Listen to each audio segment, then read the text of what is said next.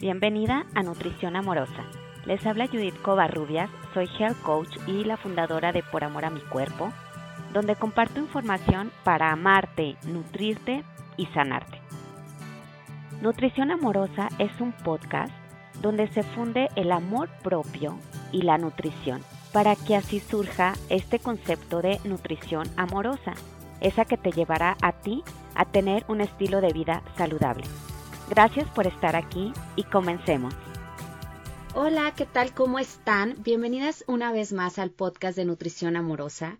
Les habla Judith Covarrubias y quiero contarles que el tema que vamos a tratar del, el día de hoy es pues la continuación sobre Ayurveda y hoy vamos a conocer pues los mejores horarios, eh, según nuestros doshas, las combinaciones en ayurveda de los alimentos, los ingredientes y todo alrededor de pues de esta nutrición desde el punto de vista de la ayurveda.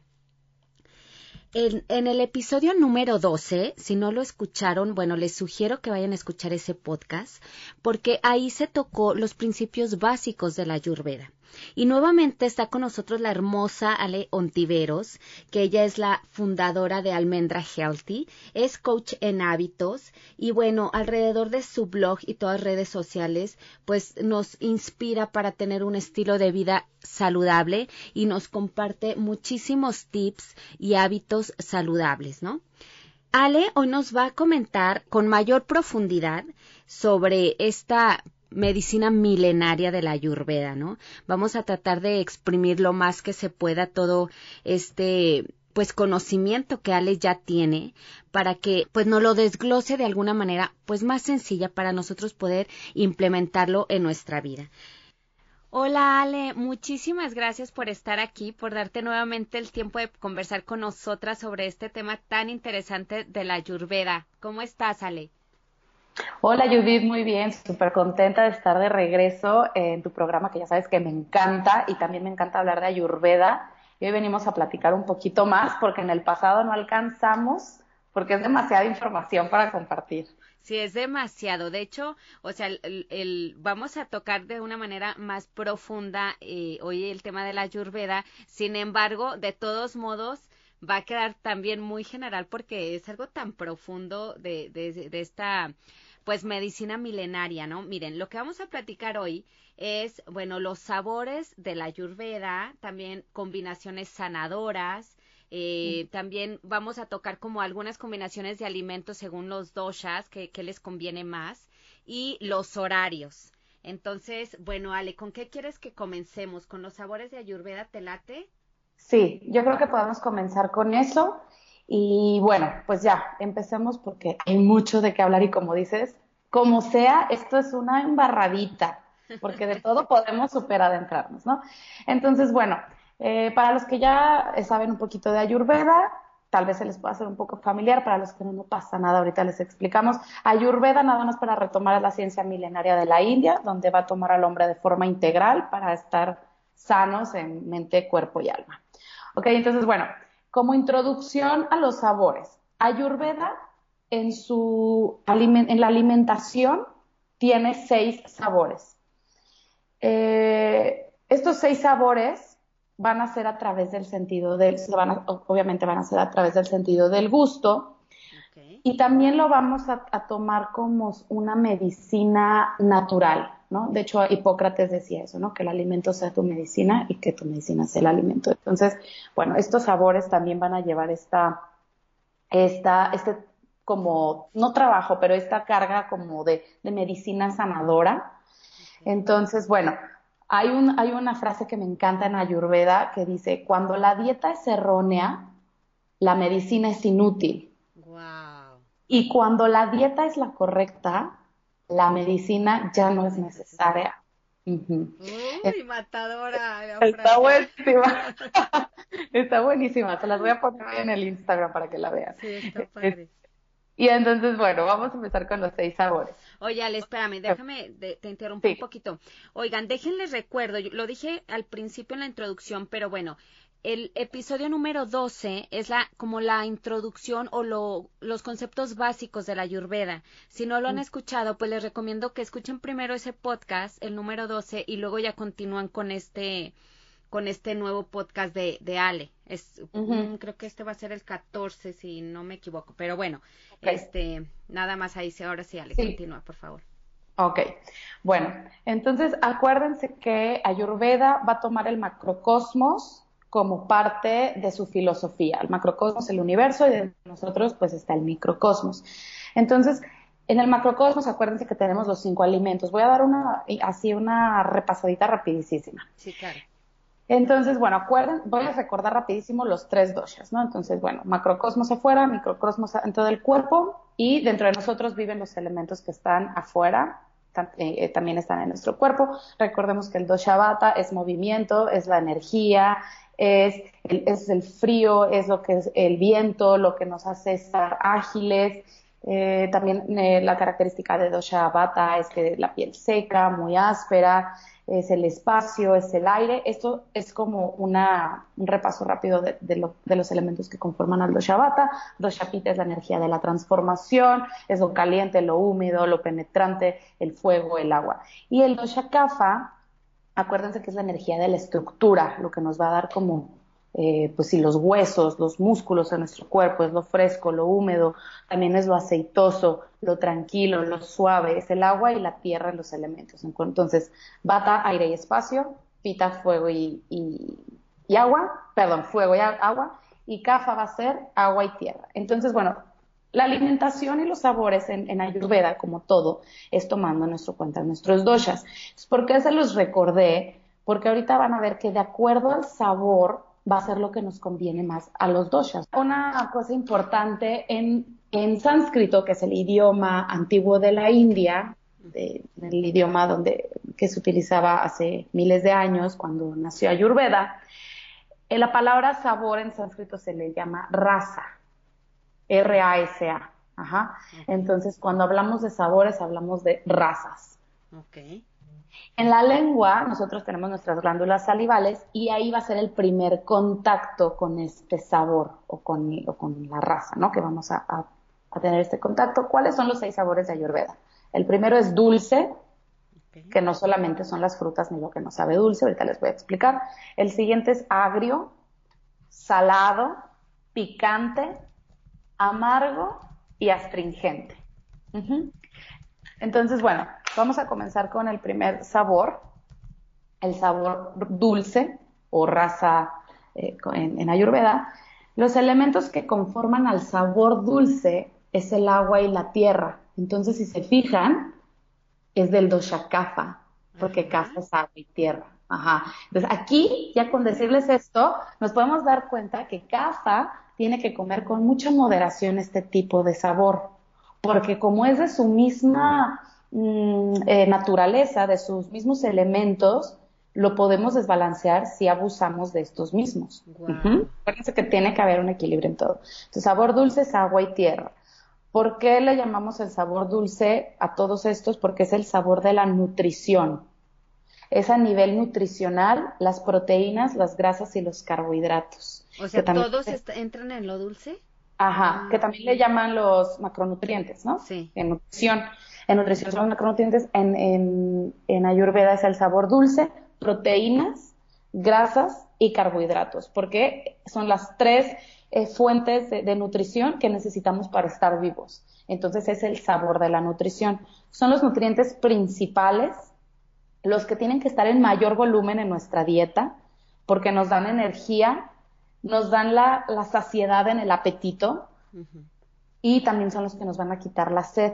Son los que conforman a los músculos y a los huesos fuertes, ¿no? Si, si quieres tener una buena musculatura, buenos huesos, bueno, necesitas proteínas, necesitas grasas y carbohidratos, ¿no? Por supuesto. Y también apoyan a tener el sistema inmune mucho más fuerte.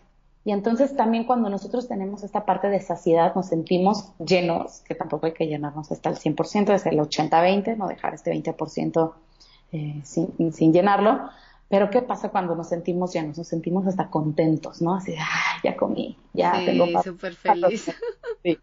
Entonces, bueno, este es el sabor dulce, es el sabor eh, que lo conforman elementos de agua y tierra, de la nutrición, y acuérdense, proteínas, grasas y carbohidratos. Ok, ahí tienen. Ajá. ¿Qué carbohidratos? Carbohidratos complejos, que son los que nuestro cuerpo utiliza y, son, los, son los buenos, digamos, entre comillas, ¿no? ¿Qué carbohidratos, por ejemplo? El arroz, eh, avena, quinoa, estos son los que conforman este grupo. Digo, les estoy dando nada más ejemplos, ¿no? Son Hay muchos más. Son todos carbohidratos complejos, sí.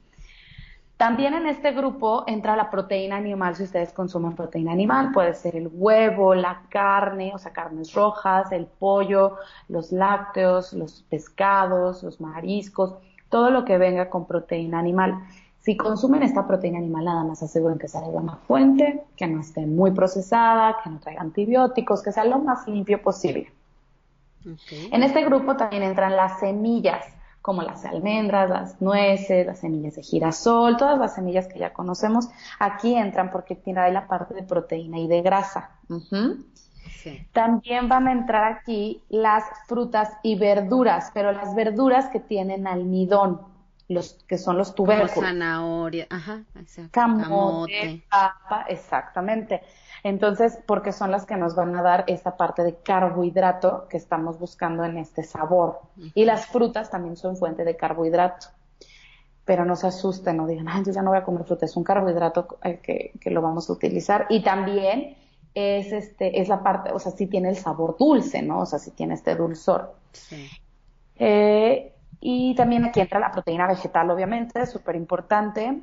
Y dentro de la proteína vegetal, bueno, además de tener eh, muchas verduras, como es el brócoli, la coliflor, pero esto también va a entrar ahorita en otro grupo. En proteína vegetal, en este grupo de sabor dulce, entran las leguminosas. Los frijoles, las habas, las lentejas. Garbanzo. Entonces, como les decía hace ratito, el dosha kapha sí, obviamente puede consumir estos y, debe de consumirlos totalmente porque son los, son los macronutrientes, son los que nos dan eh, pues la nutrición y, la fortaleza, pero no en abuso, o sea, en moderación. Si consume mucho CAFA, que está conformado de agua y tierra, pues va a entrar en un desbalance. ¿Por qué? Porque son alimentos pesados, eh, porque nos pueden hacer sentir sin energía si abusamos, o solamente si abusamos. No les estoy diciendo que no coman frijoles o que no coman carne. Sí coman, pero no en así ah, no pues este... Que causa la pesadez, ¿no? Después de comer. Causa pesadez, te hace sentir lento, eh, sin energía. Y acuérdense que CAFA en el cuerpo, eh, el dosha CAFA predomina en la parte superior, como del pecho hacia arriba.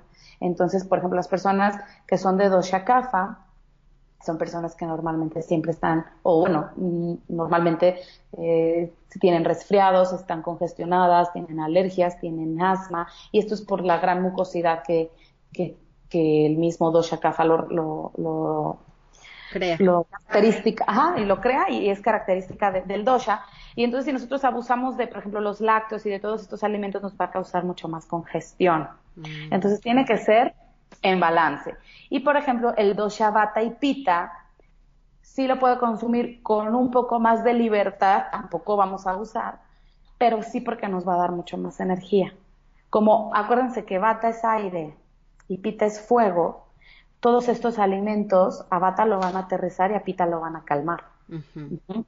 En cambio, dosha kapha, que es pesado porque es tierra y agua, si nosotros abusamos de la tierra y el agua, que son estos elementos del sabor dulce, pues van a estar más cansados, con menos energía. Y más pues, lento.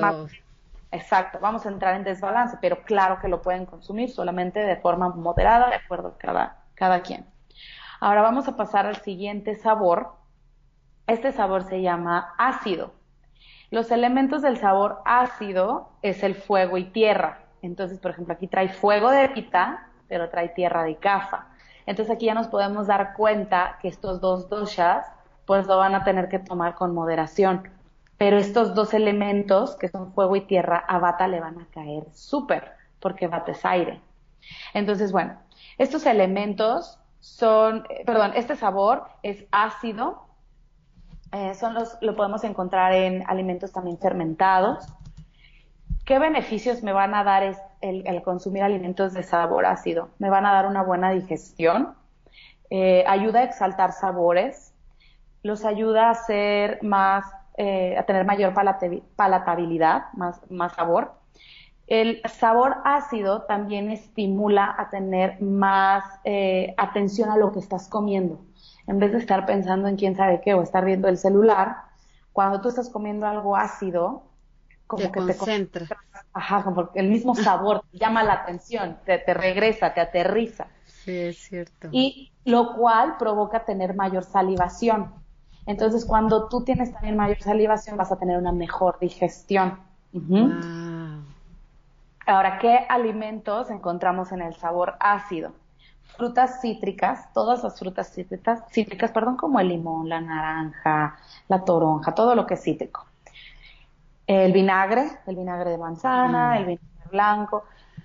Y además que el vinagre también nos ayuda a tener una buena digestión, ya que, por ejemplo, el vinagre de manzana es una bebida fermentada. Sí. Entonces va a mejorar la digestión. Por eso les decía que, este sabor, igual como que suena raro, como que lo ácido nos va a ayudar a tener mejor digestión, pero no me refiero a ácido a, comerte unas alitas picantes, ¿no? No, sino ácido en...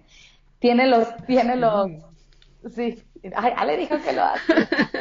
Este, pero bueno, Ayurveda así, le, así va separando sus, sus sabores.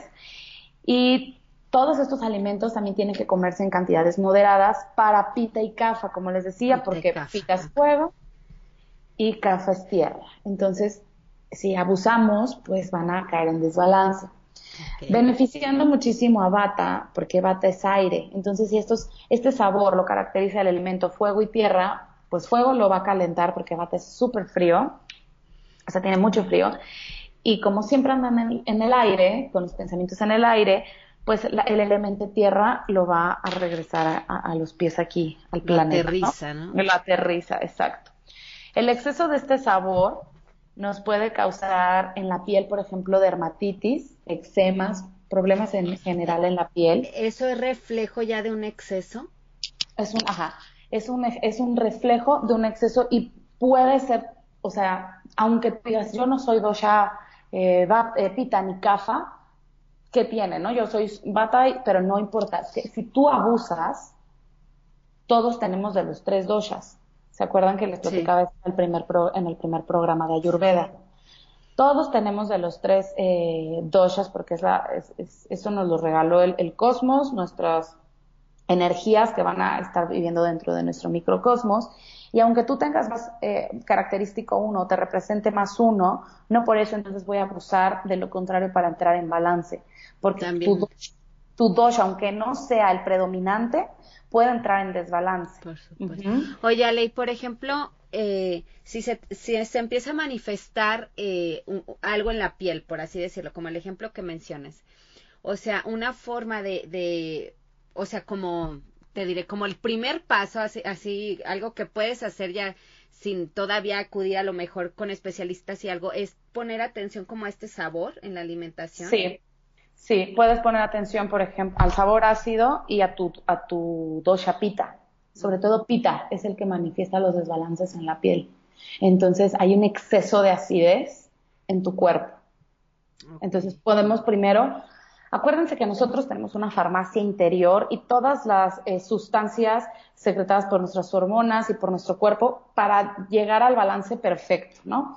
No, no a la primera, yo no les recomiendo que luego, luego vayan y, tomen una medicina, que qué bueno que existe, pero si podemos nosotros solitos autocurarnos y despertar esta, esta misma farmacia haciendo un balance en nuestra alimentación, que decimos la alimentación como básico porque todos lo hacemos al menos tres veces al día, entonces, empecemos por ahí.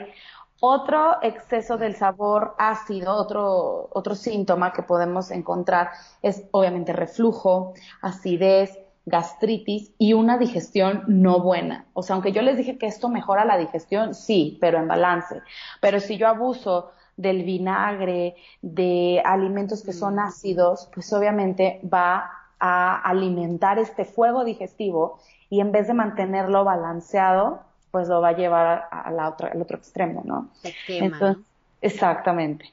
Entonces, y recordemos que pita, uno de sus desbalances muy común es el, la gastritis, ¿no? Porque es el fuego digestivo, eh, son los ácidos eh, gástricos dentro de nuestro cuerpo, entonces pues tratar de, de, tener cuidado pita y cafa con este sabor ácido. Ahora nos vamos a pasar al siguiente sabor, que es el sabor salado. Ajá, el sabor salado, igual se pueden imaginar de dónde viene la sal, pues viene del mar, entonces los elementos lo conforman el agua, pero también lo conforma el fuego. Entonces, si es agua y fuego, vamos a ver ahorita quién lo va a tener. Ajá, pita que es fuego, lo va a tener que eh, comer con moderación, igual cafa porque es agua.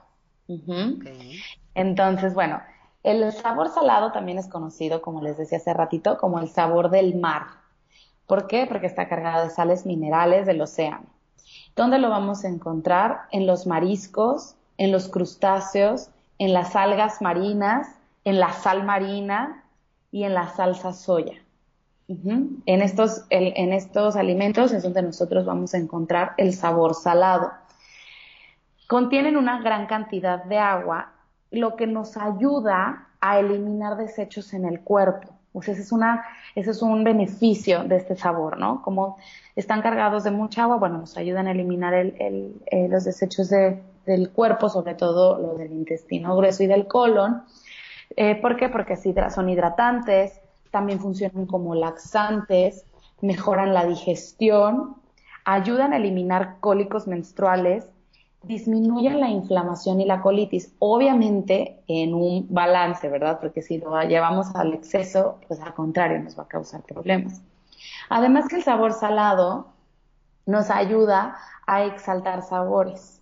Y por ejemplo, aquí un, ejemplo de, cómo nos ayuda, eh, por ejemplo, las algas. Ahorita que eh, estamos eh, consumiendo, bueno, digo ahorita, pero tiene muchos años, la alga espirulina como nos, todos los beneficios maravillosos. maravillosos. La sal marina, si es una sal natural, no procesada, no calentada a mil grados centígrados como es la sal refinada, es una sal que nos va a nutrir e incluso nos hidrata, aunque pareciera lo contrario. ¿Cómo creas si la sal deshidrata? Claro, en una cantidad eh, adecuada, la sal marina está cargada de minerales y nos va a ayudar a hidratarnos. Ajá. La salsa soya que consuman, bueno, que sea orgánica o que sea lo más natural posible. Ahorita ya hay como más opciones eh, y no la, típica industrial, porque esa no nos va a hidratar, nos va a intoxicar y nos va a deshidratar, ¿no? Porque es mucha sal refinada. Entonces, bueno, el exceso de sal, eh, aquí van a, como los, los contras, ¿no? ¿Qué va a pasar si nosotros abusamos del sabor salado? Si tú preparas cualquier comida y le pones muchísima sal, ¿qué, qué pasa? No, pues está el sabor muy desagradable, ¿no? Sabe muy feo y lo que pasa es que va a nulificar totalmente los sabores. Ya ni siquiera te sabe, no dices, ay, si me sabe a X, no te sabe a nada, te sabe a sal. a sal. Entonces, un exceso de sal nulifica totalmente los otros sabores de la cocina. Entonces le quitamos la palatabilidad porque ya no se te antoja. O sea, después de una cucharada, pues, la verdad es que ya ni puedes continuar comiendo, ¿no? O sea, no te sabe rico. El exceso de sal retiene líquidos, nos hace sentir pesados, porque nos inflama también, nos hace sentir pesadez, causada por esta misma inflamación de la retención de líquidos, también te puede causar mareos, dolor de cabeza, hipertensión, por eso lo que decíamos en el otro programa, las personas que tienen hipertensión, el doctor luego, luego les quita la sal, ¿no? Sí. También causa gastritis, el exceso de sal, causa reflujo y acidez. Entonces ahí están los dos, los pros y los contras. Ajá. Y entonces, conociendo estos, estos pros y estos contras y sabiendo que el sabor salado lo conforma el elemento agua y fuego, pues obviamente lo que decíamos, pita y cafa sí lo pueden consumir, pero con moderación. Y pita sobre todo con mucho más moderación porque pita está formada por los dos, por agua y fuego. O sea, es su. Y de cafa, pues tiene el elemento agua, recordando que cafa es agua y tierra.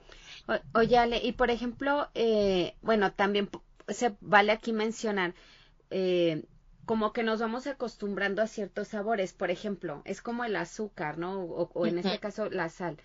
Cada vez eh, quieres un poquito más, o sea, y, y cada vez, pues tu paladar lo va aceptando más. Entonces, a veces ya, o sea, yo me fijo muchas personas que están acostumbradas a agregarle mucha más sal a la comida cuando te la sirven y aunque todavía no la han probado y es ya la costumbre de hacerlo. Exacto. Y al final de cuentas, pues tu cuerpo pues va creando como esa aceptación, digamos, pero no quiere decir que esté bien. Exacto, sí, va creando tolerancia y vas queriendo más, como dices. Y sí, a mí también me toca ver personas que todavía ni lo han probado y ya le están echando sal yo, por ejemplo, cocino con muy poca sal. Yo prefiero que le falte y que ya cada quien le ponga, si quiere, si cree, o porque si te pasa ya es muy, muy difícil arreglarlo, ¿no? Entonces, sí crea tolerancia, pero como dices, no porque, ay, a mí así me gusta, no quiere decir que sea lo adecuado para tu cuerpo, ¿no? Eh, revisa estos, estos eh, como efectos negativos, por llamarle de cierta forma, en tu cuerpo. Si, bueno, si siempre te sientes pesado, con mareos, con dolor de cabeza, tienes gastritis, reflujo, acidez, y aparte eres dos chapita, bueno, pues entonces hay que bajarle un poquito mm. a, la salud. Bueno, no que seas dos chapita, todos tenemos los tres, ¿no? Pero que sea tu predominante. Y, por ejemplo, aquí eh, a dos bata, pues le cae súper bien. ¿Por qué? Porque es seco y frío y esto es agua y fuego. Entonces, totalmente lo contrarresta, pero igual dos Shabata, no por eso vamos a abusar. Él con su piedrita del Himalaya que tú... Sí. no, no, no, Ajá. Pero por ejemplo, yo creo que mi, mi dosha predominante es bata. Bueno, yo sí he visto que a mí me cae súper bien. Eh, las algas marinas las tolero perfecto. Bueno, yo no soy de ponerles, decía, mucha sal a los alimentos. Eh, mariscos casi no como, pero me caen bien. No soy de las personas que no, no les gustan o no los toleren. No soy alérgica, o sea, me caen bien los mariscos por su mismo eh, sabor salado. Y bueno, ahora me voy a pasar al siguiente sabor, que es el sabor picante.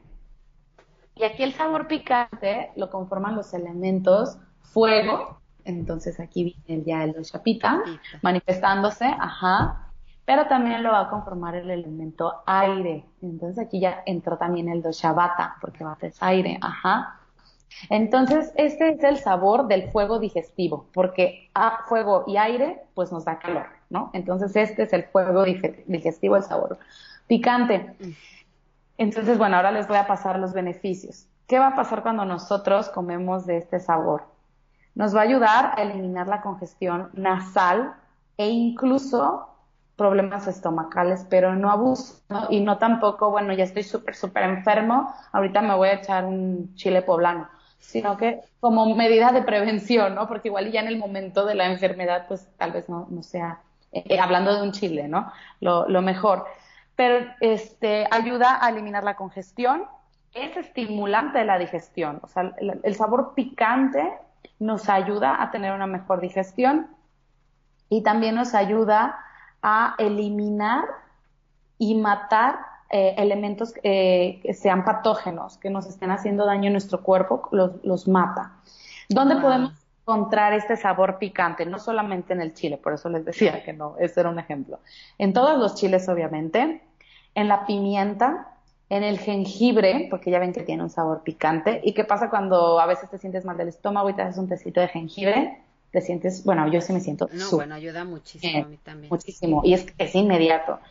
Eh, la cúrcuma también entra en este sabor picante. Entonces, bueno, son sabores que nos ayudan a mejorar la digestión, a estimularla. Si tú crees que tú no estás teniendo buena digestión, te ayuda a mejorarla y además también nos sirve mucho para descongestionar vías nasales. Igual cuando estás enfermando de gripa, yo lo hago mucho eh, sobre todo en épocas como de diciembre, enero, que es cuando está como la gripa aquí en México a todo lo que da. Entonces, eh, yo suelo hacerme todas las mañanas un té de jengibre o un té de cúrcuma de medida preventiva o hasta ya en forma como sanadora, ¿no? Ajá. Y, y, eso me ayuda, y no quiere decir que ya nunca en la vida me enferme, pero cuando me está dando, como que me ayuda a no llegar a la etapa en la que ya me tengo que estar en la, en la cama tirada todo el día o con pastillas. Y si llego a ese momento, es una vez al año, haz de cuenta, o es muchísimo menos. O sea, reduzco mi, mi inflamación y, mis, mis malestares en general. Entonces, bueno, este sabor en exceso, pues no le conviene a pita, como les decía, porque es fuego, ni a bata porque es aire, porque nos va a causar un desbalance. ¿Qué desbalances nos puede causar? Irritaciones e inflamaciones. Por ejemplo, pita en el estómago en el intestino delgado y en la piel, como te decía, piel, eh, perdón, pita es la que, el que manifiesta los desbalances en la piel. Cuando nosotros consumimos en exceso este alimento, entonces es cuando podemos ver irritaciones, lo que te decía hace ratito, dermatitis, eczemas o en el estómago, las eh, úlceras, gastritis, reflujo, eh, todo lo que sea del intestino delgado, estómago y en la piel. Pero Vata, acuérdense que el dosha Vata regula el intestino grueso y el colon. Entonces, el efecto de Vata, en lo caliente está bien, lo calientito está bien porque le va, lo va a ayudar a entrar en calor porque es muy frío pero como también lo conforma el elemento aire, este elemento, si nosotros abusamos, eh, no sé, por ejemplo, de la pimienta o abusamos del chile, ah, también la mostaza, se me olvidaba, también la mostaza entra en este, en alimento picante. este grupo. Ajá, nos va a provocar distensión o, o, inflamación. Entonces es cuando nos sentimos súper inflamados pero pues ¿por qué? Si yo estoy comiendo jengibre, el jengibre pues es un súper alimento y es la medicina universal, sí, pero no en exceso. Todo con moderación, sobre todo si eres del dosha bata o pita. A bata le va muy bien el sabor que le dé fuego a su digestión, pero con moderación, porque recordemos que bata tiene una digestión mm, más lenta, eh, en el que vamos a guardar más gases, y no es compita que goza de una súper buena digestión. Entonces, Abata sí nos va a beneficiar, pero también nos puede caer un poquito mal e inflamarnos. En cambio, aquí el dosha que más beneficiado sale es Kafa, con el sabor picante. ¿Por qué? Porque si se acuerdan que Vata es tierra y agua, y este, este sabor no tiene estos elementos, se va a sentir más vigorizado por el fuego y el aire, se va a llenar de energía se va a descongestionar, porque recordemos que CAFA está también en las, en las partes, las vías nasales, ajá, y se va a sentir también mucho más alegre, al ya no estar todo aletargado. Entonces, por ejemplo, un, a CAFA, a doce CAFA, un shot de jengibre en la mañana y con una pizca de cúrcuma, o sea, le pimienta cayena. Pimienta cayena, no, bueno, es un super punch. Entonces, por ejemplo, lo mencionan, es que yo quiero algo que me dé energía en el gimnasio. ¿Qué me puedo tomar aparte de un café?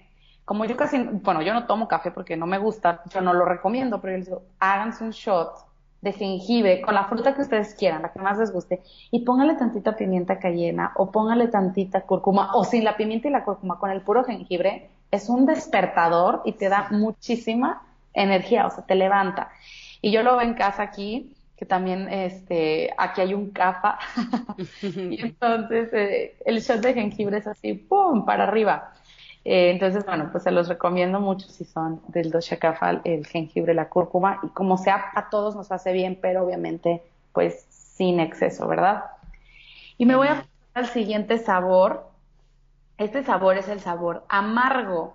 Este sabor lo conforma el elemento aire y espacio. Entonces, bueno, sabemos que el dosha vata está formado por aire y espacio. Entonces, digamos que no va a ser su, su, mejor, sabor. Su sabor, ajá.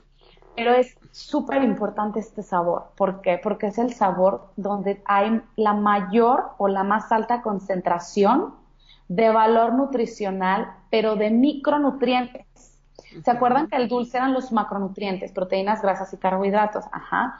El sabor amargo es todo lo contrario. Son micronutrientes, que son todos los químicos, antioxidantes, alcanoides y glucósidos que están, o sea, que queremos tener en nuestro cuerpo. Y estos estos micronutrientes, ¿qué hacen o por qué son tan importantes? Que, perdón, que te interrumpa también, o sea, dentro de los micronutrientes, o sea, es eh, como una forma más coloquial, vitaminas y minerales se encuentran en los micronutrientes. Exacto. ¿Y qué van a hacer estos micronutrientes o vitaminas, antioxidantes, minerales, etcétera? Van a defender al cuerpo de enfermedades inflamatorias y degenerativas.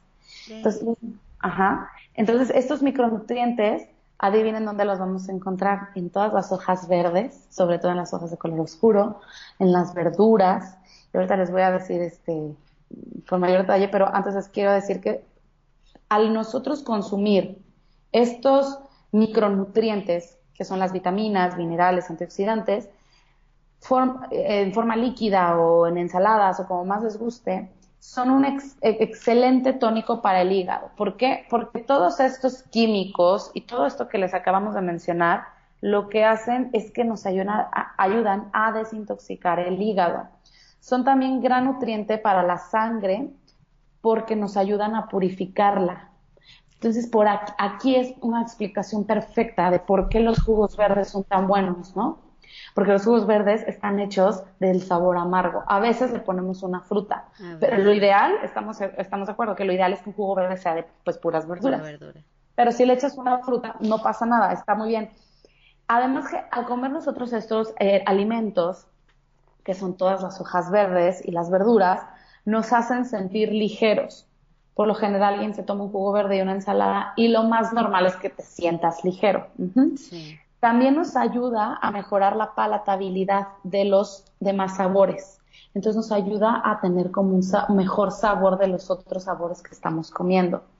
Su sabor amargo es el más, el sabor amargo, perdón, es el más deficiente en la dieta occidental. Si, o sea, si ustedes pueden ver en, en, toda la, pues sí, en la parte occidental, aquí en México, en Estados Unidos, Canadá, Sudamérica, etcétera, es como lo que pues, las personas menos consumimos, ¿no? Así como que, oh, la ensalada, Ajá, como oye, tiene mala fama. Ajá, pero si te fijas es, es la zona donde hay más personas o, o hay estadísticas de personas que tienen pues enfermedades degenerativas e inflamatorias y justo este tipo de sabor es el que va a prevenir este tipo de enfermedades. Entonces, bueno, ¿qué ¿A quién le cae perfecto de estos doshas? Le va a caer súper bien a Pita y a Kafa, porque están formados ellos de fuego, agua y tierra, y este sabor es aire y espacio. Entonces, Pita y Kafa son súper beneficiados. Eh, dosha Vata, como está conformado por aire y espacio, sí, claro que lo puede consumir, y es más, yo diría que es casi, casi obligatorio, porque son las verduras y las hojas verdes, pero con moderación o en una temperatura adecuada o con la textura adecuada. Si nosotros nada más cambiamos la temperatura o la textura, a dosha vata le puede caer mucho mejor. ¿Te acuerdas que en el pasado decíamos, ah, ok, con razón hay personas que dicen que los smoothies verdes los inflaman? Los inflaman. Ajá. Bueno, porque tal vez su dosha predominante es vata y cuando comes muchas hojas y verduras cargadas de oxígeno y si tu dosha es vata, que es aire, pues obviamente es un desbalance y vas a tener mucho aire dentro de ti. Pero ¿qué pasa si yo le agrego algo que esté más aceitoso, que esté dulce y empiezo a balancearlo? No importa que ya le haya puesto una frutita o un puñito de semillas, lo importante es consumir este sabor amargo, que no falte en la dieta.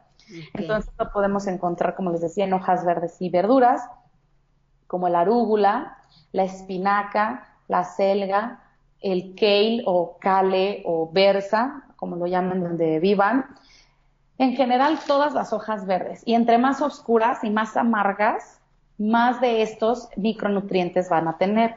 Los berros, que también son muy amargos, también los tienen. La berenjena es una verdura que, entra en el sabor amargo. La lima, que es un cítrico, Es un cítrico, pero es muy amargo, si te das cuenta, tiene un sabor súper característico la lima. Y la toronja también entra en este grupo, ah, aunque también es cítrico. Entonces, eh, que no falte este grupo de alimentos. Si les cuesta comerlos en ensaladas, tómenselos en jugos, tómenselos en smoothies, eh, en sopas, pero son súper, súper importantes por la cantidad de antioxidantes, vitaminas y minerales que tienen. Oye, Ale, y lo ideal es, eh, bueno, sé que nos falta todavía el otro sabor, pero meter todos los sabores en nuestra alimentación. Sí podríamos meter todos los sabores. Sí, en nuestra alimentación sí. En un solo platillo no lo veo necesario, ah, necesario. Ajá, que es justo lo que vamos a platicar ahorita de cómo podemos hacer combinaciones, porque luego ahí viene entonces, ah, no, pues entonces para entrar en balance tengo que tener dulce, salado, amargo, picante, ácido y astringente. Entonces, pues ya sería una cosa tal vez mm, muy complicada de digerir. Pero claro que nuestra alimentación durante el día podemos ir variándolos. Entonces, bueno, en este sabor en exceso a bata le va a dar frío y le va a secar el cuerpo, le va a producir mucho gas y también le va a provocar mucha ligereza en la sangre. ¿Y qué pasa si mi sangre está como muy ligera? bueno, pues me puede afectar el plasma sanguíneo y también le da, le disminuye como el poder que tiene a los óvulos y a, las, y a los espermas. Entonces, tratar de no abusar, eh, sí, los jugos verdes son bien buenos, pero no por estás tomar dos litros de jugo verde al día, ¿no? Porque pues nada en exceso es bueno, ¿no? Entonces, y menos si eres, eh, tu, dosha, tu dosha predominante es bata, pues lo vas a desbalancear. A pita y a capa, como te digo, les cae perfecto. Yo que soy dosha bata, todos los días me tomo un jugo de verduras, pero también eh, me tomo un smoothie con fruta y le pongo una, alguna, alguna grasita. Y cuando hace frío, como te comentaba en el podcast bueno, después del jugo ya tengo mi tacita de té preparada porque si no voy a empezar a tener mucho, frío. Y yo soy de las personas que siempre tienen frío y me ves con la piel así de gallina. Y bueno, ya nuestro último sabor, si nuestro último sabor, es el sabor astringente. El sabor astringente, sus elementos son la tierra y el aire. Ajá, lo conforman estos dos elementos. Entonces, tierra, cafa, aire, bata. Aquí estos dos tienen que tener cuidado. Son el sabor de la cohesión. Tienen propiedades curativas, compactas y secas, como es la tierra, no es compacta y es seca. Es antidiurético. Se utiliza eh, también para como te digo que es antidiurético, se puede utilizar este sabor para curar eh, hemorragias, para curar sangrados o para mejorar la cicatrización de la piel por sus propiedades de tierra y aire.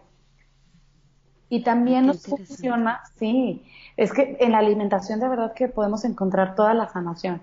Y también nos ayuda a desparasitar el cuerpo, este tipo de sabor. Mm. Ajá. Entonces, por ejemplo, aquí el dosha más beneficiado con este sabor es el dosha pta. Kafa con moderación, como les decía, y bata con cuidado, porque a bata, como trae aire y, y, aparte es tierra, que es, bueno, bata no es tierra, pero este sabor tiene el elemento tierra que es muy seco, puede causarle a bata estreñimiento, inflamación e incluso le puede bajar la presión. Entonces, bata con cuidado, no quiere decir que no se los coman, que ya no los vuelvan a comer o que ahora se, me voy a sugestionar y ya no voy a volver a comer estos alimentos. Son buenísimos, solamente hay que tener cuidado de no abusar de ellos. Eh, ¿Qué alimentos entran aquí? Todas las leguminosas, todas las leguminosas. Porque, por ejemplo, a bata aquí le podría funcionar súper bien el de, bueno, a bata y a todos, pero sobre todo a bata, el dejarlos en remojo previo de 12 horas antes. Las leguminosas cuando entran a nuestro cuerpo absorben muchísima agua, por eso nos inflaman. En cambio, si tú ya las consumes hidratadas, ya no te van a consumir el agua. Ajá. Eh, otro alimento que entra en el sabor astringente es la canela, la guayaba, la granada, las moras, las almendras, quinoa, arroz, eh, zarzamoras, fresas, frambuesas, todo lo que estas frutas que traen semillitas que son fresas, frambuesas, eh, zarzamoras que traen como unas mini semillitas, ajá. Las blueberries también. Las blueberries, ajá. Eh, en especias, el fenogreco, la cúrcuma. A mí me cae súper bien la cúrcuma, pero como les digo, nada debe de ser en exceso. Y bueno, yo también tengo eh, mucho del doshapita, entonces por eso también me beneficia mucho, ¿no? Entonces, eh, recopilando rápido, fenogreco, cúrcuma, canela, todas las leguminosas, frijoles, lentejas, garbanzos, habas en frutas, las que tienen semillas chiquitas, guayaba, granada, moras, frambuesas, zarzamoras y en semillas, almendras, quinoa y el arroz, porque son alimentos eh, sí, que pertenecen al sabor astringente con los elementos tierra y aire. ¿Cómo ves? Wow, no, está súper interesante. Entonces, a ver, son seis sabores, dulce, ácido, salado, picante, amargo y astringente. ¿sí? Así es. Tienen los, los sabores. Y oye, en, por eso también, déjame les digo aquí a la audiencia que es súper importante que se hagan el test para que encuentren cuál es su dosha si aún no lo saben y pues poder aprovechar toda esta información que nos está brindando Ale. En el episodio 12, que fue como todo lo básico de la Ayurveda, también Ale nos compartió por ahí un, un link donde podían hacerse ese test, ¿verdad? Ale, ¿te acuerdas cuál era? Sí, es Ayurveda Querétaro, ahí se meten y hacen su test. está súper fácil, encuentran luego, luego el link. En esa página fue donde yo hice mi certificación como en Ayurveda, salud consciente, y ahí ustedes hacen su test y les va a arrojar dos resultados, el Bikruti y el Parakrutri, Parakrutri perdón, y ahí les va a decir cuál es el dosha que es predominante en su cuerpo. Entonces, ahora me gustaría, Ale, si tú estás de acuerdo, bueno, no sé qué combinaciones nos quieras compartir, si de ah, alimentos o las sanadoras, ¿cuáles quieres tocar aquí ahorita? Si quieren les puedo platicar, mm, como de combinaciones también hay, hay muchas combinaciones. Eh, bueno, no muchas, pero sí son como algunas, no me gusta llamarles reglas, pero son sugerencias eh, antiinflamatorias Habrá personas que digan, a mí ya me cae bien la comida así, tal cual, y no le quiero mover, pero igual y te puede caer mejor. O si te cae muy mal la combinación que tú haces, les puedo contar rápidamente algunos tipos de combinaciones, sin entrar en tanto detalle, y cómo podemos hacer una combinación sanadora si, si ya hicieron una combinación que, que tal vez no les eh, mm, hizo sentir como ustedes eh, querían sentirse, ¿no? Entonces, bueno, les paso rápido unos tips para combinar alimentos. Voy a empezar por los más básicos que son los crudos. Por ejemplo, los crudos que puede ser como de la fruta, de las verduras. Traten de hojas verdes. Hojas verdes, sí, hojas verdes. Pueden ser, eh, sí, frutas dulces, frutas cítricas, eh, frutas amargas o astringentes y las verduras no se combinan bueno, Ayurveda, ya si te quieres poner así como muy, muy exigente, Ayurveda nos dice que no se deben de combinar con nada. O sea, que si te comes una fruta, es la fruta y ya. Y que no debes de estar combinando lo que con el yogurt, la granola. Entonces, bueno, Ayurveda dice que los crudos no se mezclan con, con otro alimento, de, sobre todo que sea muerto, de proteína animal. Ah, ok, ok. Ajá. ¿Por qué? Porque los alimentos crudos se digieren súper rápido. Entonces, si lo mezclamos con un alimento que tarda en, digerir seis, en digerirse seis horas, que es por ejemplo la carne, y la fruta se digiere en 30 minutos, al mezclarse se fermentan en el intestino causando acidez e inflamación. Y a veces le echamos la culpa, ay, fue la sandía de la noche. Pues no, no fue la sandía de la noche, fue que tal vez antes te comiste unos tacos de pastor y llegaste a tu casa y remataste porque viste un pedacito de sandía, ay, qué rico y qué saludable. Y eso fue la cabose. Ajá, y entonces la sandía lo que va a pasar es que se fermentó con la carne en el intestino.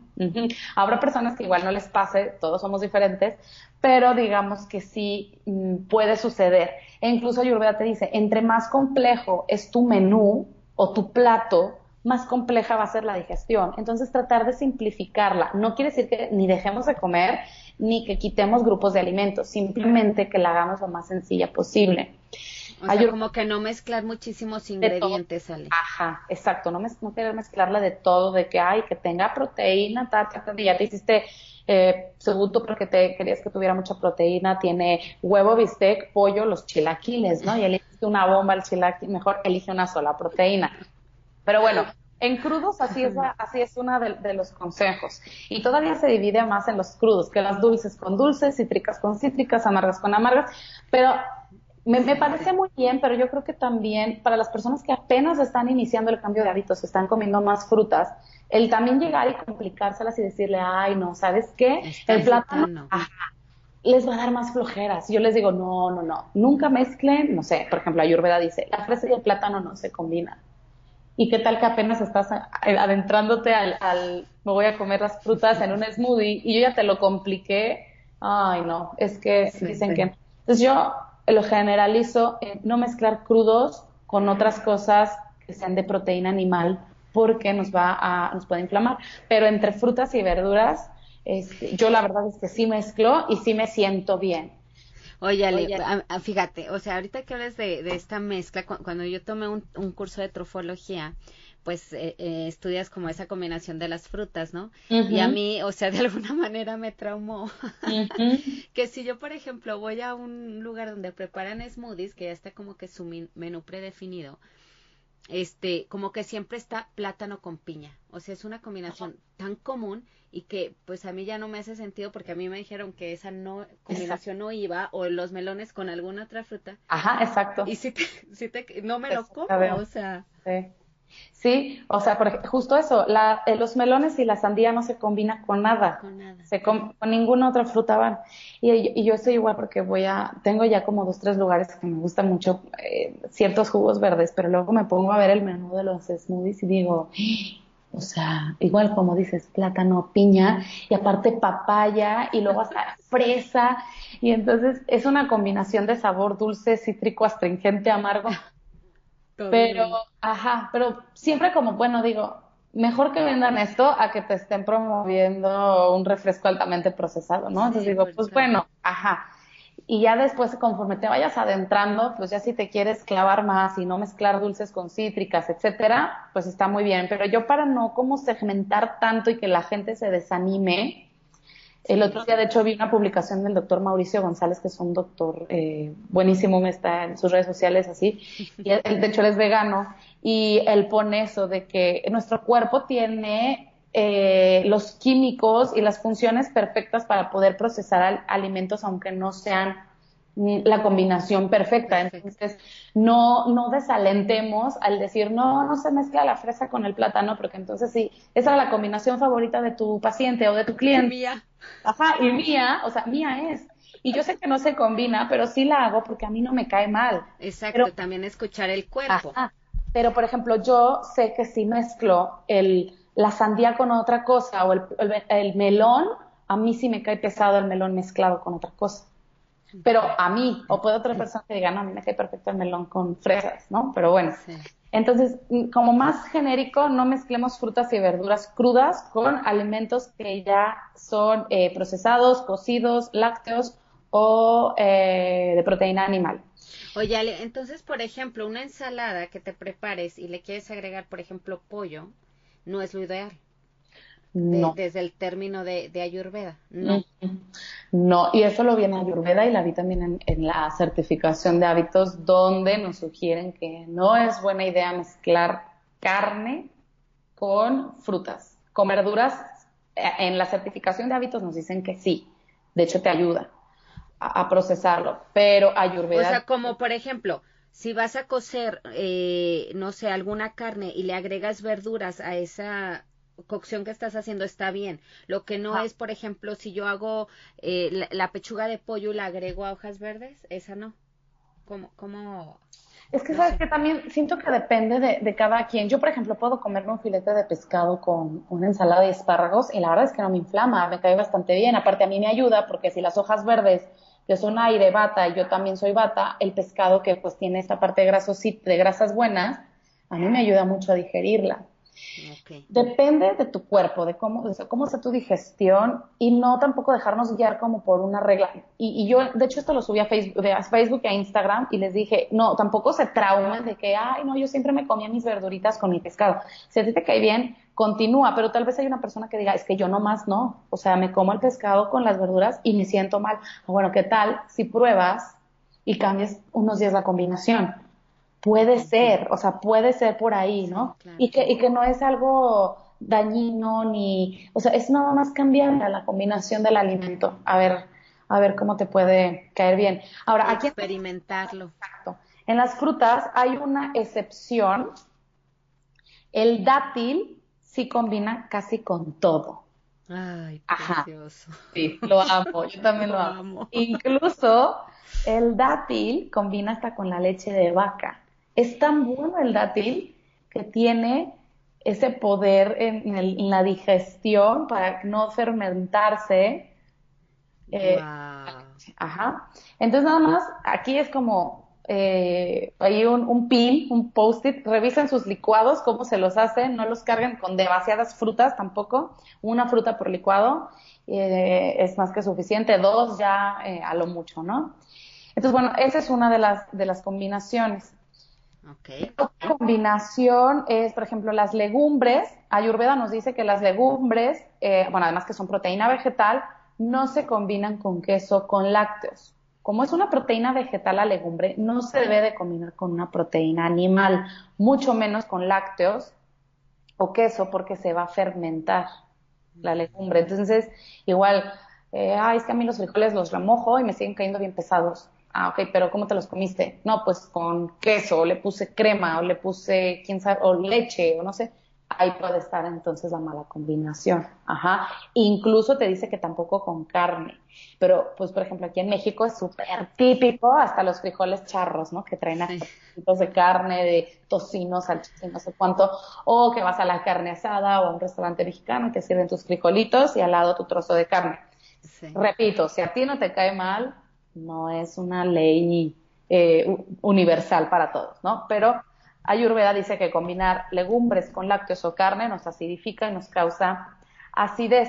Entonces, no se combina, según Ayurveda, dos proteínas animales, o sea, no lácteos con carne, no dos tipos de carne, el decir, ay, me voy a comer eh, un pedazo de pescado y luego estoy en el buffet y se me antojó también tantita barbacoa y un pedazo de puerco.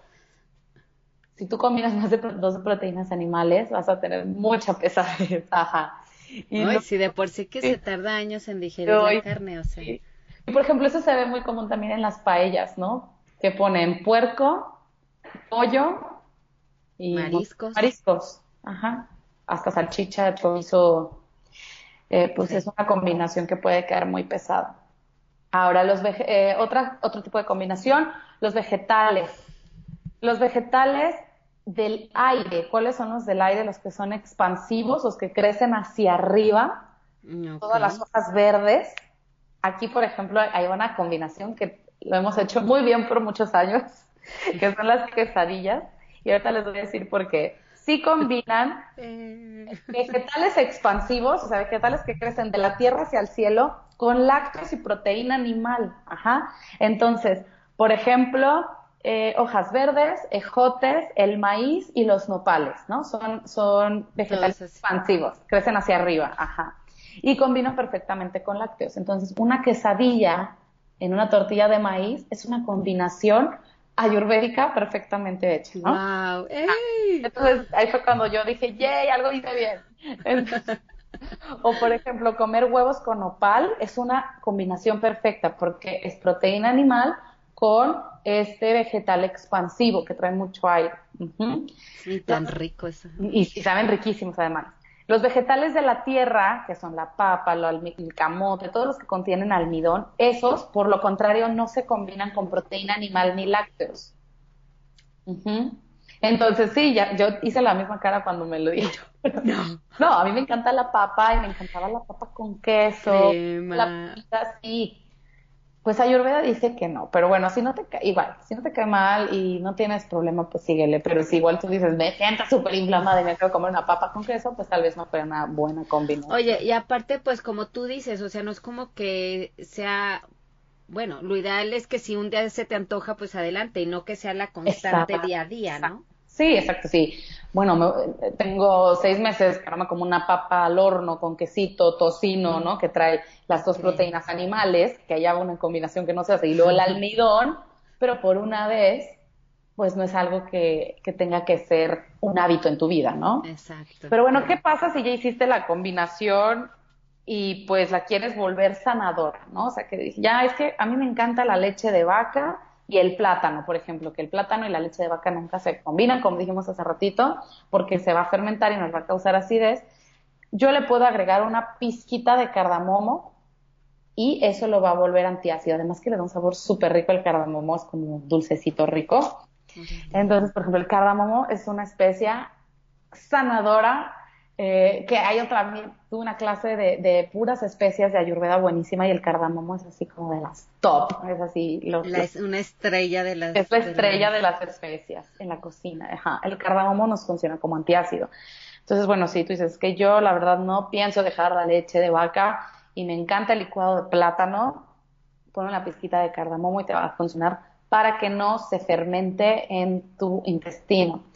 Eh, otro, otro ejemplo de combinación sanadora, bueno, me encanta la comida picante y no, y soy pita y tengo gastritis y me vale y yo quiero mis porque sí, hay muchas personas así, ¿no? Claro, sí, eh, Que dicen, no, a mí me gusta y no lo voy a dejar de comer. O sea, yo antes decías eso, pero tuve que dejarlo. Pero bueno, la comida picante, que ya es muy ácida y, con el sabor ácido, podemos ponerle, y aquí también entra una combinación súper deliciosa y fácil, ponerle cilantro, porque el cilantro es una hoja verde y nos va a alcalinizar. Y tiene demasiado, entra en la parte amarga, ¿se acuerdan? En la parte de los micronutrientes, en la parte alcalinizadora, en la parte eh, de vitaminas, de minerales. Entonces, ya con que, por ejemplo, a sus tacos al pastor, con muchísima salsa que ya le echaron, échenle un puño de cilantro y entonces les va a caer mejor, no les va a dar tanta acidez porque el cilantro va a contrarrestar la acidez. O para cualquier comida, ¿no? Las tostadas o así. Entonces, pues, y además que es delicioso y disponible, muy fácil. En, México, sobre todo, bueno, ahí cilantro. Y barato, ¿no? Y barato, ajá.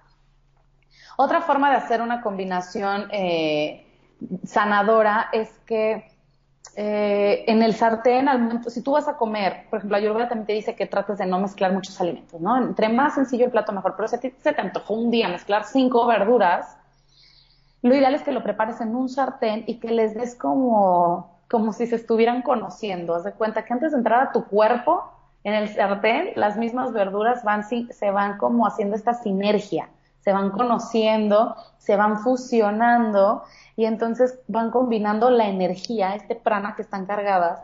Y entonces al comértelas, como ya tuvieron este proceso de sinergia antes en el sartén, las vamos a digerir mejor a que si cocine las calabacitas por un lado, el jitomate por el otro, la cebolla para acá. Es mejor dejarlas como que hace cuenta que se conozcan. Se conozcan, intercambian energía, hacen como este clic y entonces cuando entran a tu cuerpo ya vienen previamente conectadas estas verduritas entre ellas y es mucho más fácil eh, tener una mejor digestión. eso es, igual es común ya en, los guisados, ¿no? Que empiezas a, prepararlo, pero digo, es una forma por si alguien no lo hacía o no lo ha hecho así. Eh, otra súper buena eh, forma de, mejorar o de las combinaciones es el famosísimo ghee o la mantequilla clarificada. Ajá, el ghee es mantequilla ya sin los lácteos, es pura grasa, y, pero es una grasa súper buena porque nos va a aumentar, lubricar y ayuda a que tengamos una nutrición profunda. Haz de cuenta que el ghee lo que va a hacer es que va a permitir que los nutrientes puedan traspasar bien todas las células, como que permite esa lubricación para que las, los nutrientes lleguen bien a las células, hace los alimentos más digeribles, nutre en todos nuestros tejidos, e incluso el ghee extrae los beneficios de las especias y las hace mucho más como potentes, potencializa los beneficios, los hace permeables y los lleva hasta los tejidos más profundos. Incluso la leche dorada, hay, recetas que tiene ghee. Y ya ves que la leche dorada lleva cúrcuma, que es una especia, pimienta negra, y le pones hasta jengibre, e incluso hasta cardamomo, ¿no? Entonces tú le pones ghee y lo que haces es como que lo vuelves permeable, como que esta misma grasa. Oye, y aparte, ¿saben que el, el o el gui sabe delicioso?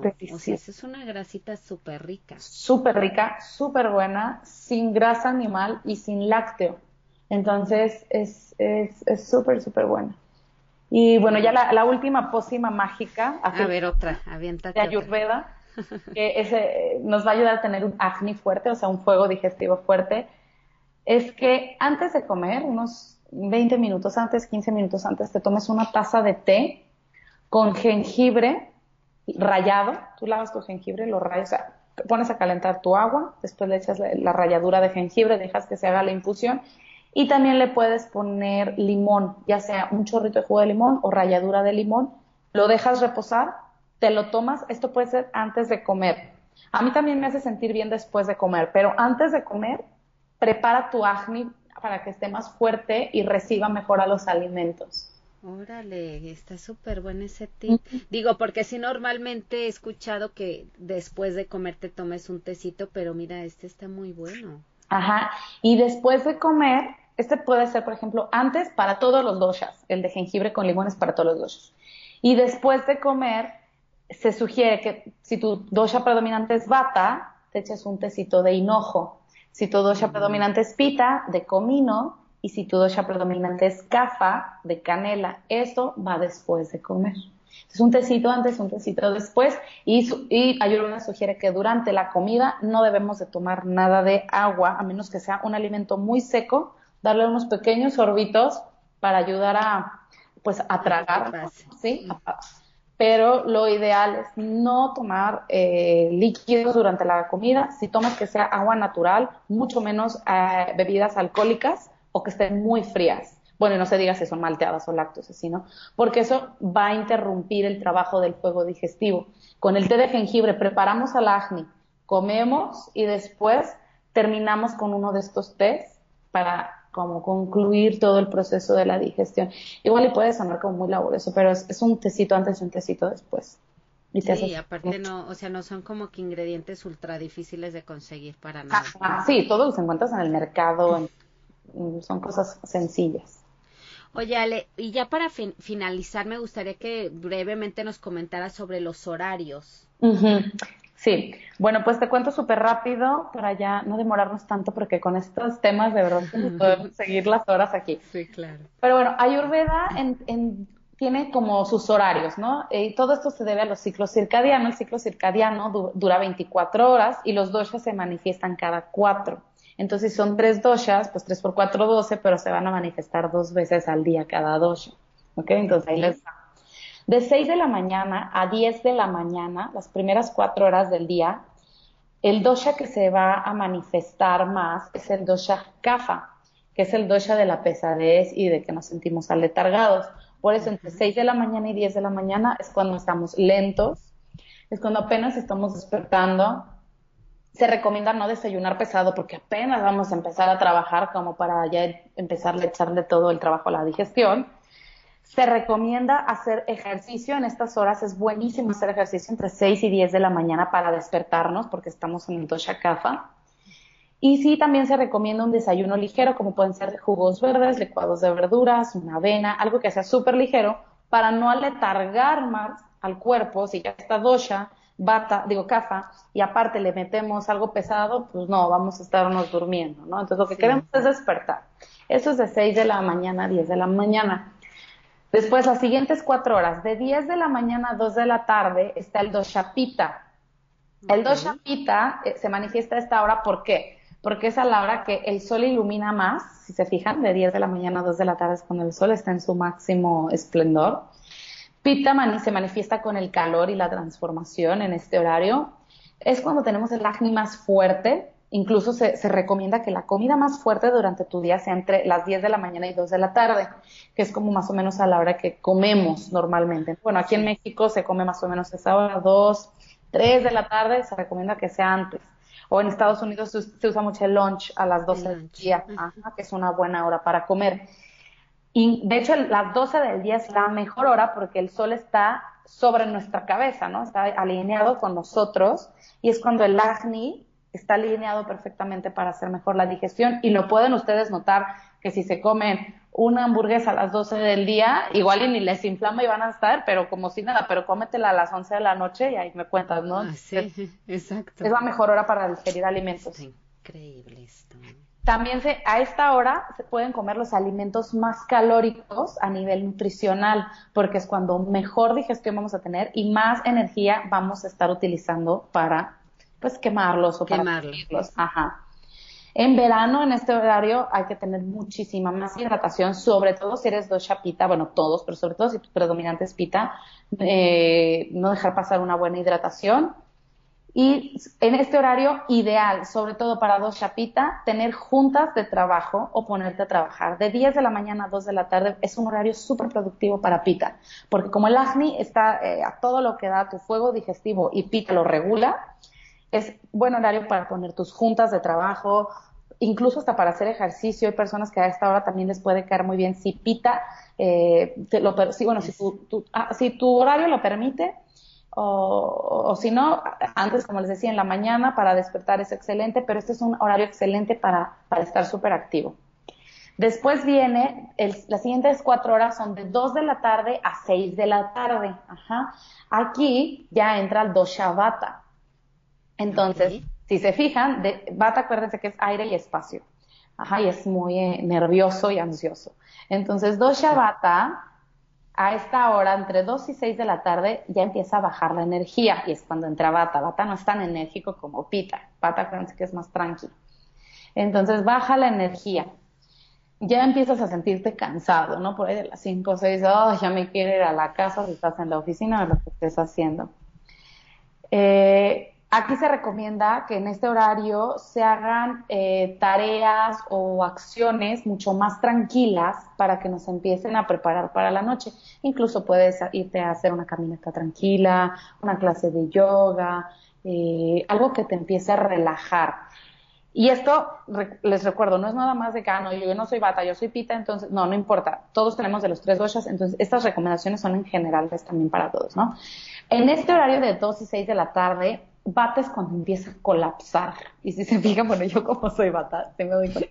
Es a la hora en la que yo empiezo a sentir que pierdo el control, así de, ay, no, no, no, ahorita ya ni me digas eso, ya, ya estoy bien cansada te empieza a entrar los nervios y la ansiedad también, híjole, no me contesta fulanito de tal y el cliente, y entonces te empieza a entrar ya la ansiedad, ya no estás como, eh, como estabas a las 12 del día, ¿no? Bien cargado de pila y bien acá. No, Y también como que empieza a pasar el tiempo más lento, ¿no? Sí. como una sensación de que el tiempo no avanza. Sí, sí, sí. Okay. O por ejemplo, si estás en casa con los niños, y, oh, híjole, que ya se meta a bañar para que ya se duerma, déjamelo. No, o sea, como que ya, ya te empieza a entrar la ansiedad, ya perdiste el control, ya no estás como en tu horario pita, ¿no? Que te sientes súper empoderado de que yo puedo con todo, no. A esa hora ya empiezas a perder el control, pero es, es, una, es un horario perfecto para tomar acciones tranquilas. Tampoco es como ya está todo perdido, ¿no? Es un horario perfecto para irte a tu clase de yoga, para entonces eh, meter a bañar a los niños, meterte a bañar tú, o sea, empezar a tomar acciones tranquilas. Y en este horario bueno, en, como empieza desde las 2 de la tarde y a las 2 de la tarde también es una hora de la comida, Bata por lo, por lo general no se sienta a comer. No sé si a ti te pase, pero yo me, cuando vi esto, yo me di cuenta que yo soy mucho de que en lo que voy sirviendo la comida, eh, le estoy picando y ya me echo un taquito y entonces llego y a quién le falta. Entonces te paras y te... Entonces, Bata no es un dosha que se siente a comer como kafa, se cuenta, o pita. Entonces, darle esa tranquilidad. A ver, bata, vamos a sentarnos a comer porque es un horario de estar tranquilitos. Después llega el horario de 6 de la tarde a 10 de la noche. Y aquí vuelve a llegar nuestro dosha kafa a manifestarse. Y es la nochecita, entonces ahora sí ya estamos mucho más cansados, por eso kafa ya está aletargado y cansado, te dice ya, o sea, ya vamos a descansar es ideal para también, bueno, voy a salir a pasear al perrito, una acción que todavía sea mucho más tranquila que la de los cuatro horas antes. Eh, no es un horario en el que se recomiende estar ya pensando mucho, hacer mucho análisis. Ahorita ya hay que estar tranquilos porque nos vamos a preparar para dormir, relajarnos lo más que se pueda y también tener una cena ligera. Ayurveda sugiere que entre 6 y 8 de la noche ya empiecen tus alimentos a ser mucho más ligeros, porque después de las 8, tu fuego no. el Agni dice, yo descanso, ya no me toca trabajar, entonces ya no digerimos bien los alimentos y nos hemos dado cuenta que estamos pesados no dormimos bien, nos inflamamos o, o, no te sientes descansado al día siguiente, ¿no? Y tanto lo dice el ayuno intermitente, lo dice Ayurveda, lo dicen muchas teorías y, y corrientes. Entonces, bueno, de 6 a 10 de la, noche, de la noche, dos eh, todo tranquilito, vamos a irnos preparando para dormir, nos vamos a relajar, nada de ver noticias estresantes, ni de me voy a poner ahorita a trabajar en eh, la presentación de mañana, no, no, no, ahorita ya, Pita ya se fue a dormir, Cafa es el que está aquí y te está diciendo que es hora de descansar. Después sigue las 10 de la noche a las 2 de la mañana. Aquí entra otra vez regresa nuestro dosha pita a predominar. Pero en este horario de 10 de la noche a 2 de la mañana, pita ya no va a estar enérgico como de 10 de la mañana a 2 de la tarde. ¿no? Ahorita ya pita te dice es hora de descansar porque yo me voy a dedicar a transformar todos los nutrientes, me voy a poner a trabajar. Ahorita solamente voy a transformar, ya no es hora de comer. Después de las 10 de la noche, incluso bueno, desde antes, después de las 8, desde las 10, Pita se pone a transformar todos los nutrientes y las moléculas en, eh, en, nutrientes asimilados. Es un horario de regeneración, es un horario de asimilación y de los cinco sentidos, no solamente del gusto por lo que comí, ¿no? Vamos a asimilar lo que vimos, lo que escuchamos, lo que sentimos, lo que pensamos, lo que olimos. Es un horario en el que nuestro cuerpo va a asimilar, va a transformar y se va a regenerar esta hora es importantísima estar, bueno, a esta hora es importantísimo ya estar de preferencia acostados y descansando. Igual si a las 10 se te hace muy temprano, bueno, pues igual 11, pero tratar de a esta hora, sobre todo, no desvelarte y no dormir porque, o no dormir bien, porque entonces la estás interrumpiendo el trabajo, papita. Entonces, cuando dices, es que hago un montón de ejercicio y como súper bien, pero no bajo de peso. Ah, porque no estás durmiendo bien. Entonces, no está transformando lo que comiste durante el día. Después viene el siguiente horario, que es de 2 de la mañana a 6 de la mañana. De 2 de la mañana a 6 de la mañana está el Doshavata, que también pues es súper importante tratar de no desvelarnos y dormir. Estas cuatro horas son importantísimas, porque a esta hora Vata hace el descanso, bueno, es cuando es el descanso del cerebro, es la limpieza del sistema nervioso y de nuestro cerebro. Por eso cuando nos desvelamos y a veces es que yo ni tomé y me siento como si hubiera tomado, es porque Vata no hizo su limpieza cerebral como tenía que haberse hecho. Y, sabemos que nuestro cerebro, nuestras neuronas, pues tienen toxinas que van desechando y tienen que limpiarse. Entonces, de 2 a 6 de la mañana, descanso al cerebro, descanso del sistema nervioso. Dosha Vata se pone a tonificar y restablecer las neuronas, eh, también nuestro sistema cardiovascular y nuestro sistema nervioso. Si no dormimos entre estas horas, de 2 a 6 de la mañana, a esto se le llama obviamente insomnio provocado por estrés, y entonces esto es un desbalance de bata, como habíamos dicho en el otro programa. De 2 a 6 de la mañana es cuando se hace el sueño reparador. Si tú no dormiste en este horario, no vas a sentirte bien al día siguiente. Y se sugiere tener una rutina previa al dormir. Y claro que yo me he dado cuenta muchísimo, digo, antes yo salía muchísimo y, ahorita que ya casi no lo hago, el día que me desvelo, digo, híjole, son las 5 de la mañana y vengo de la boda, al día siguiente estoy que no puedo ni pensar y es porque no le di descanso al cerebro ni al sistema nervioso, ni se regeneraron mis neuronas. Entonces estás como... Sí, una locura. Sí, horrible. Y aunque te duermas en la tardecita, sí te recuperas, pero un descanso o un sueño que no se hizo de manera óptima de 10 de la, de la noche a 6 de la mañana, o sea, nunca se recupera, nunca se recupera, aunque te duermas toda la tarde del día siguiente. estos son los son los horarios. Horarios.